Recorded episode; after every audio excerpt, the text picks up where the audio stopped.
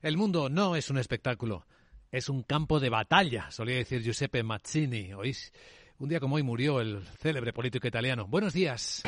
Y así despertamos este viernes 10 de marzo con el efecto contagio de la caída de los bancos americanos extendiéndose por Asia y probablemente también en Europa, porque la preapertura de las bolsas europeas viene con un hueco bajista que según dibuja el futuro del Eurostox es del 1,7%.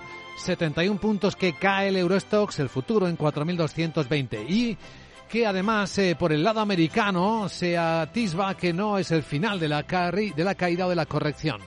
8 décimas, 30 puntos viene cayendo el futuro del mercado americano. El SP ha bajado a los 3.925 después de, que, de ver las bajadas al infierno del Silicon Valley Bank, el banco de las startups de Silicon Valley, un 62% de caída ayer en bolsa, después de anunciar que vendía activos todos los que pudo vender, colocar rápidamente y ampliar capital por 1.750 millones de dólares.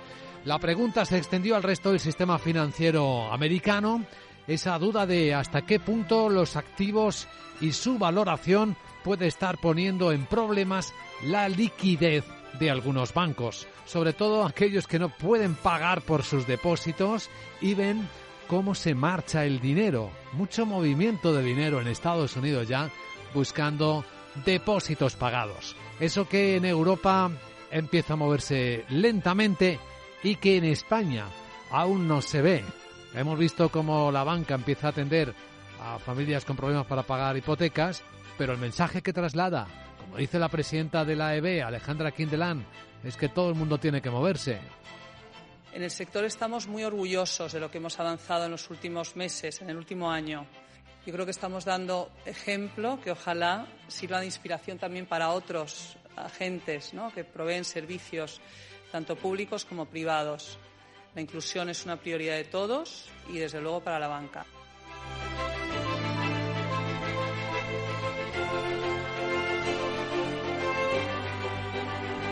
Hoy la banca en el centro de nuestro foco, los números americanos, porque el dinero que ha pedido Joe Biden a las cámaras, los 6,8 billones de dólares, traen dentro una subida del gasto público del 10%, el final de las subvenciones a muchas empresas energéticas y a farmacéuticas, una subida de impuestos a los ricos y una promesa del presidente Biden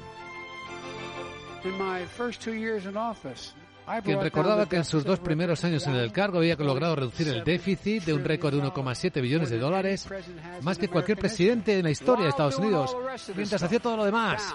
Y lo he bajado. El presupuesto que voy a presentar va a reducir el déficit en casi 3 billones de dólares en 10 años. ¿Qué impacto puede tener esto en la economía americana? ¿Qué efectos exteriores? Recordemos que el plan contra la inflación americano está poniendo en una situación muy complicada a muchas empresas europeas. El análisis de inteligencia económica hoy a las 8 y 10 nos ayudará con ello Carlota García Encina, investigadora principal de Estados Unidos y relaciones transatlánticas. Pero además en nuestro foco tenemos en el lado de España la reunión convocada por el ministro de la Seguridad Social, José Luis Escriba, a los interlocutores sociales hemos convocado la mesa eh, con los agentes sociales y eso eh, debe entenderse como que estamos ya prácticamente llegando a un acuerdo con lo que nos parecía que era importante también y es que tener una discusión en profundidad de todos los elementos de la reforma con la Comisión Europea. Porque dice que ya casi tiene el acuerdo con la Comisión Europea. ¿Y en qué se sustancia? Pues todavía no hay muchos datos, pero según hemos escuchado anoche en la radio pública al secretario general de UGT, Pepe Álvarez, si el ministro ha sido capaz de ir a Bruselas y de convencernos de que eso se ha de hacer eh, con nuevos ingresos, no recortando prestaciones, eh, me parece que será una gran noticia. Eso se va a hacer subiendo las cotizaciones empresariales a la seguridad social, pues puede venir guerra y dificultades para las empresas.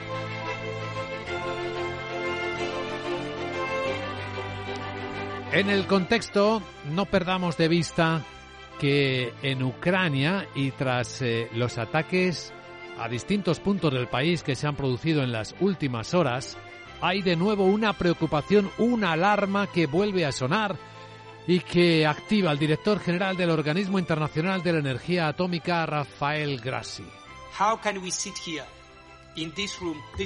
¿Cómo podemos estar sentados aquí en estas horas esta mañana y permitir que estas cosas ocurran? No puede seguir. Me asombra la complacencia. ¿Qué estamos haciendo para evitar que esto ocurra?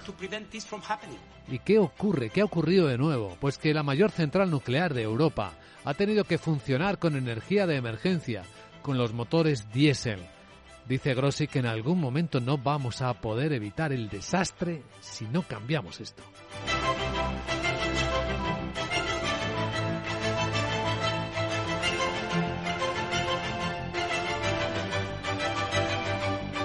En un instante presentamos informe de preapertura de mercados europeos. Ya vemos qué rojo viene el viernes. Aunque en otros activos no tanto. Parece que se mantiene el nivel de cambio del euro dólar en 1.0590 en las pantallas de XTV. No con el Bitcoin, ¿eh? que ha perdido los 20.000 dólares en algún momento esta noche. El precio del petróleo baja, 75 dólares 20 centavos. El West Texas americano también en las pantallas de XTV. Vemos bastante estable la onza de oro en 1.835 dólares. Capital, la Bolsa y la Vida, con Luis Vicente Muñoz. Pues vamos allá, informe de preapertura en rojo hoy. En las pantallas de CMC Markets estamos observando cómo la tendencia es claramente bajista. También llega el efecto caída a los mercados de Europa. Seis décimas en Alemania, vemos ahí el CFD. Volatilidad subiendo, bueno, ha rebasado los 23 puntos, están 20 y medio, ha pegado un buen salto el índice del miedo no sabemos si con miedo real o con un enorme susto tras lo ocurrido anoche en Wall Street, que también vamos a situar en claves en tan solo un instante. Vamos a establecer el contexto eh, de la caída. Ahora mismo el futuro del Eurostox viene bajando el 1,8%. La verdad es que desde que empezamos este programa ha ido bajando cada vez un poquito más. Ahora son 77 puntos los que cae el Eurostox en 4.213.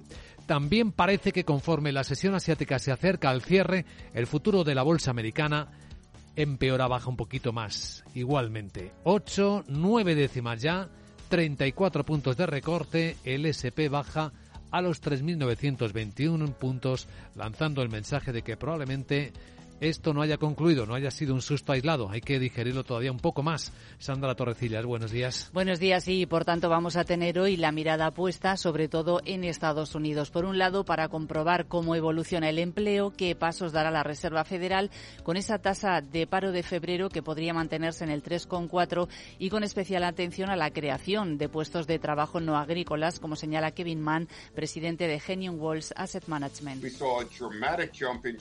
Quien recuerda que en enero se produjo un espectacular salto por encima de los 500.000 nóminas. Ahora las estimaciones apuntan a un aumento de alrededor de 225.000 en febrero. Si se superase esa cifra una vez más, los inversores creerán que la Fed puede tener que acelerar el ritmo de subida de tipo de interés e incluso subirlos tres veces más este año, frente a las dos veces que muchos inversores, incluido yo, creíamos antes de esta misma semana. Y por otro lado, eh, por supuesto, a los bancos estadounidenses que ayer sufrieron importantes descensos eh, por los problemas de la entidad Silicon Valley Bank y que enseguida vamos a ampliar en la crónica de Wall Street. Bueno, todavía tenemos resultados empresariales, son los últimos en Europa, la minorista francesa Casino y también está en proyecto de fusión. Pues sí, el beneficio operativo de Casino ha bajado casi un 6% en 2022. Eso refleja un fuerte descenso en su principal mercado, en Francia. Casino está vendiendo activos para reducir deuda y lo que ha anunciado esta mañana es que ha firmado un acuerdo exclusivo para fusionar el negocio minorista en Francia con la también gala Terac, que está más centrada en jardinería, ventas al por menor para, para mascotas y distribución de alimentos. También resultados de los camiones de Daimler. Ha elevado beneficio operativo ajustado un 55% el año pasado. Los ingresos han mejorado un 28% y con esas buenas cifras anuncia por primera vez el pago de un dividendo de 1,30 euros por acción y además muestra optimista porque prevé mayores ganancias e ingresos este año pese a que menciona continuos eh, cuellos de botella en la cadena de suministro. ¿Quiénes protagonizarán el mercado en España? Pues eh, tenemos varios eh, recomendaciones a esta hora para Inditex. Ojo porque Citigroup le sube precio objetivo desde 25 hasta 32,5 euros por acción. El miércoles de la semana que viene recordamos que presenta resultados y para Celnex eh, todo lo contrario, Credit Suisse le baja precio objetivo desde 60 hasta 55 euros por título. Por supuesto, vamos a seguir a Ferrovial, que en plena polémica por el traslado de la sede de España a Países Bajos eh, ha conseguido en consorcio con Consma y con FCC ha quedado primero para hacer las obras de cobertura de la R2 de cercanías en Moncada, según el diario Expansión. La obra está presupuestada en más de 500 millones de euros. Y ojo también a AP Plus, eh, empresa española especializada en servicios de inspección y certificación, que ha contratado a JP Morgan para evaluar distintas muestras de interés que ha recibido por parte de fondos de capital riesgo. Y hoy Mafre celebra Junta General Ordinaria de Accionistas. Hablando de fondos, ¿el soberano de Singapur qué está comprando? Pues está comprando, ha invertido mil millones de euros en la ampliación de capital de EDP Renovables. Se ha hecho con una participación del 4,3% de esta compañía, que es filial del grupo portugués EDP, pero que tiene sede en Madrid. Pues esto por el lado europeo. Veamos ahora la crónica roja de Wall Street.